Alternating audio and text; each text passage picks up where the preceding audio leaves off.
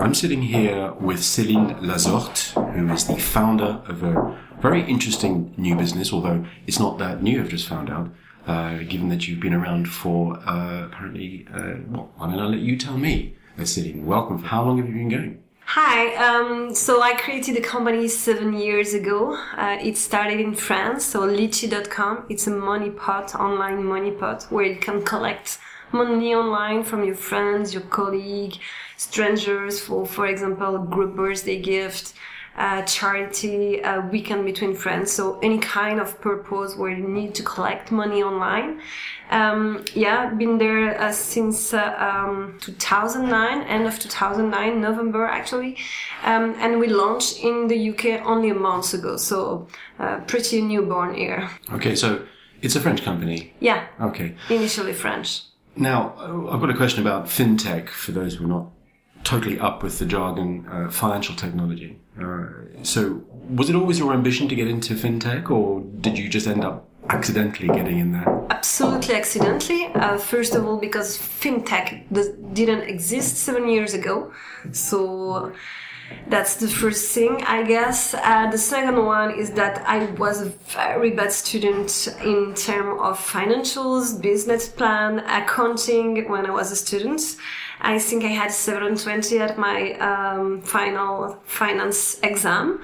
Uh, so it was clearly by accident I arrived in this industry. Um, the thing is that uh, I had the idea of Leetchi when I was a student because I was in charge to organize the uh, weekend integration. I think the translation would be like stag and party or something yeah. like that. Um, for my philo, so I had to collect money from my friends at school, and I struggled to get my cash back. Yeah, uh, and that's how the idea of Leetchi come. Why there is no online services where you can collect money from your friends and manage the money for the group, and then spend it online and etc. But by the time, no fintech, no crowdfunding. So I have a question uh, about why you think this is such a game changer. But before you answer that, uh, answer this for me. Uh, how do you satisfy those people who use your service that this is bona fide? Do you have a particular kind of bank account into which everything is held? Is it sort of certified? Is it? A, how does that work? Oh, so the user experience is very simple, and it is what we aim is to make life easy and to help you uh, set up any kind of project to collect money online. So it's easy. We let you open a money pot, you invite your friends. So we, we have dozens of tools to help you easily invite your friends. Everyone put the money on uh, the money pot. You can let a message to the organizer. Um, and then you spend the money online. So we basically just do very simple thing. You can actually do the money pot without using Leetchi. You can make a withdrawal to a bank account, but it takes time. You need to have the IBAN or to have uh, the um, bank account number. So we just take so the pain out. So Leetchi has its own, I suppose, bank account with its own banking provider, and it, it essentially is the bridge between the consumer and the bank. Yeah, the money has to be it, held somewhere. We have we have an e-money issuer license, right, so it's a bank license, and so of course the money is segregated on a different bank account. So we make life easier. That's our only aim and only purpose. So I think you might have answered my question already. Um, why this? Why you think this is such a game changer? Uh, is it because it hasn't existed before, or is it because it's all about the easiness? What is the what's the real sell? Yeah, I think it's about the easiness, and it's about also um, yeah, the fact people wants to do it, wants to, you know, give money for a group birthday gift, but then they forgot, but then they, the more there is pain, the more there is friction, the less they do it. I'll give you an, an anecdote. A um, couple of weeks ago, I met a girl. Her, her name is Morgan, and uh, she set up a money pot on Leetchi to collect money for her nephew because he had a very um, specific illness and he can't walk. And there is a specific surgery on the United States um, that could help him walk. Um, they needed 400 uh, euros to provide the money to pay the surgery, pay uh, the plane tickets, pay the accommodation, etc. For months, she tried to uh, raise the money uh, from her family, from friends, and etc. But just the, doing the manual fundraising, saying, "Hey, Kilian is ill. We need this money to pay the surgery, etc." And she didn't make it.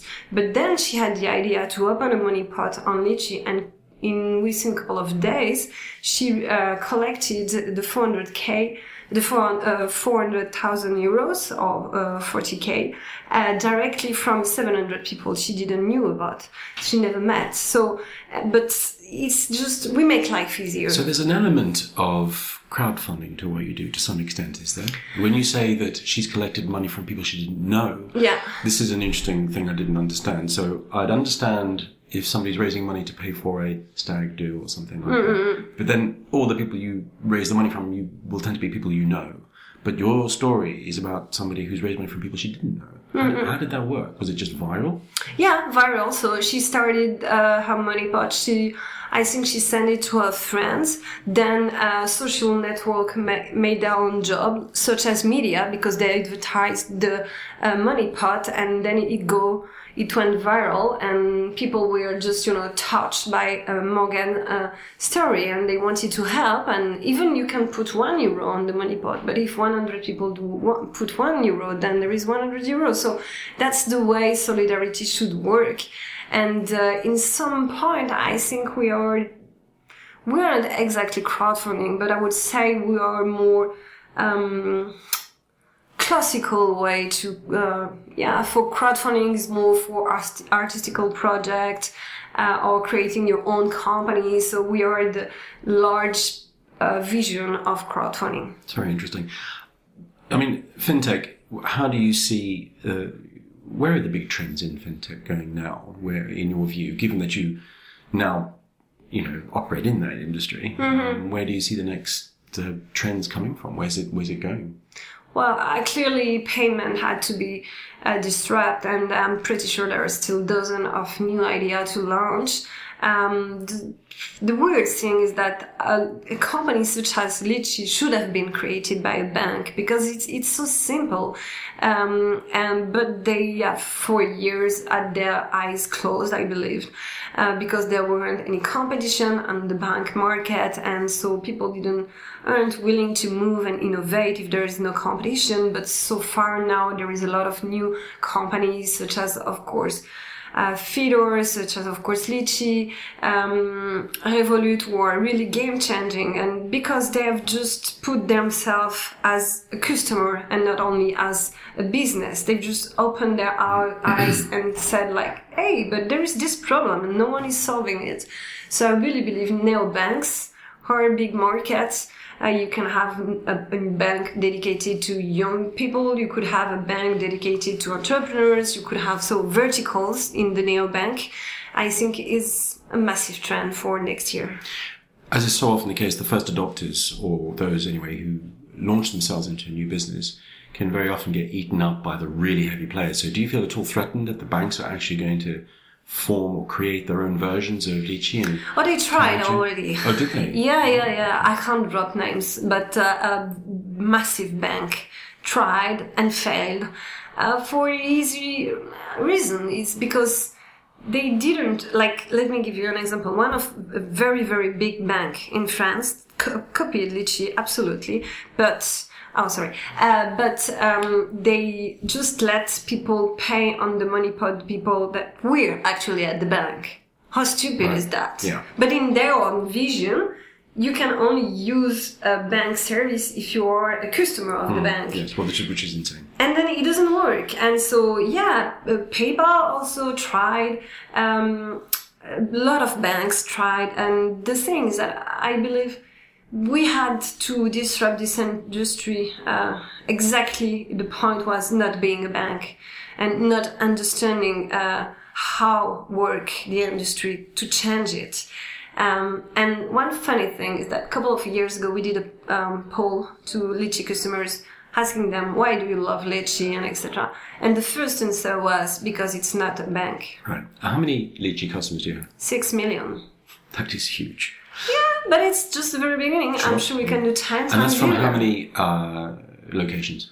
Ah, so we provide our services in 150 countries, but it, it, it's because of the nature of the business. Uh, because uh, if you are uh, in London, you create a money pot here, you want to invite your friends with who moved in Asia, for example, and once who is traveling in Latin America. That's the purpose of Leetchi. We make the world smaller. Yeah, okay. Um, operationally, um, most of our customers are in Europe. Well, I was going to ask about that because what's been your biggest challenge in scaling up? Ah, it's, it's it's not an easy question because, like for example, we launched the UK market uh, only four weeks ago, but we already had two hundred thousand customers here, and but we never did before today any interviews, never did uh, any local partnership, no investment. It was just natural early adopters. Uh, so I think one of the biggest challenges is go from 200k user to uh, 2 million users, uh, and then to go from this point to uh, the next one. It is about how do you advertise your company, how do you localize your service, what type of new partnership you want to bring. that uh, by virtue of the way that, you, that your product works, you're going to be putting a lot of emphasis on uh, on digital marketing and social media. I assume. Not so much because it's more about uh, the user experience and about um, how much we give the right tool to promote your money part, how much we give the right tool to invite your friends to, from, uh, I don't know, Facebook, Twitter, emails, um, phone numbers, etc. So it's really more about how do you innovate. And then we do a lot of, of course, uh, social uh, network, um, not marketing, but like uh, animation on our uh, Facebook page, on Twitter. But it's not so much about how much we invest than how much we pay attention and how local we were and how we understand the market. It's very interesting. So you, as a group, forecast more than 400 million euros. I understand Yeah. that uh, you'll be raising uh, using the platform. Um, how's that going as we get close to the end of the year? Is that, uh, Oh, we are on track, exactly on track. A little it's- bit in advance, but Well, I, you know, all I can say is I wish you well. It's a fantastic, uh, it's a fantastic concept. I, uh, I have a couple more questions. Uh, what are you looking to achieve for the company in uh, in both the UK and internationally next year? Is it just simply more growth, yeah, it's more growth, more not extra products, for example? No, no, I, I, we have already a lot in our plate. Right. Sure. so uh, yes, it's growing and it's definitely to provide best services. Now you've come to London. We are here sitting in WeWork, which of course those who don't know, and if you don't know, you need to know. Uh, you know, it's the, probably the biggest operator of uh, the communal working space, should we call it, uh, which is taking the world by storm. Certainly, uh, it's taken London by storm. Uh, how has the surge in entrepreneurship impacted upon you and inspired you to, to, to, to do what you do? Has that played a role? The fact that, you know, it is now all about co-working and exchanging ideas and being part of like-minded communities? Yes, I think uh, we have a different way to uh, create a company than um, we did uh, 30 years ago, 40 years ago. Um, the world is more flat, it's smaller. Um, you need to uh, innovate, to cr- be creative, to be um, comfortable, to be. Um, it's really important. Like in Paris, we have our own office because we have a lot of staff in Paris, but we also have roommates, uh, not roommates, but uh, uh, we have startups who uh, are also in our building. And I think it's important because then you can, you know, have exchange ideas you can run a beer just understand what is the marketing strategy of another b2c company and compare how much you could learn from the experience of the other company and etc so being in WeWork for us was clearly meaningful. We can meet a lot of people meet partners um, yeah and grab some ideas understand the market. Because even it's if it's a really easy to scale business it's also it also has to be very local. Uh, so it's the balance between um, scaling up and also between having local partnership understanding the market the user experience so it's really important for us because we don't want to copycat what we've done in France. We really want to have the best user experience here. Uh, and that's the amazingness we already had, just like I said, 200k users already, but I believe it would be way more uh, bigger because now we have uh, the investment. We decided to make the investment to localize the UK market for us. Okay, on a personal note, uh, Celine, you've been named Europe's uh, one of um, Europe's 50 mo- mo- most influential women uh, in the startup and venture capital space. What do you think that's down to? Is it just your energy? Is it just having uh, the guts to stick to one idea? What is it? I, I have to be honest. I'm. I don't know. I. It's it's good for you, ego. I mean, always good. Um, I don't see myself as a role model. I, I believe I have. I have a duty. I have to give back to the ecosystem. I had the chance to have amazing mentors, amazing investors. I have amazing shareholders. This is my role to give back to the ecosystem. So I try to spend my times in split it in three different activities. The first one is, of course, to run my company, run Leetchi at Boss MangoPay. Uh, that takes approximately, I would say, 80% of my time. Then I dedicated 10% of my time to do investments. Uh, I started the, a year ago only, um, and I already invested in 10 different companies. Um, I think it's important because um, you have to support the ecosystem as an entrepreneur. Uh, and the third uh, percent, uh, third, uh, third part of my time is more dedicated about um, telling women they can they can um, start their own business. They can be an entrepreneur. That you don't have necessarily to um, wait for having ten years of experience. You you don't have necessarily to wait. You have the a lot of money to do it. And uh, I believe it's really game changing to have women in the ecosystem. In the fintech industry, there's only three percent of women as CEO, five percent as uh, C level. So it's crazy and diversity. Room for, room for growth.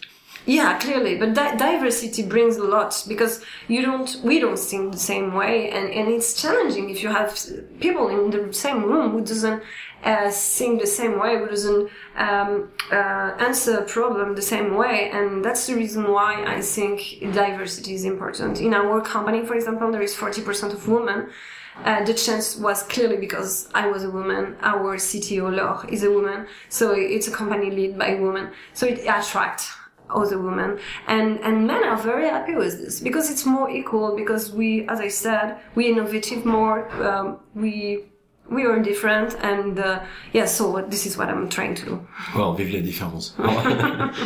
Céline Lazor, thank you very much for joining us and we wish you well. Thank you very much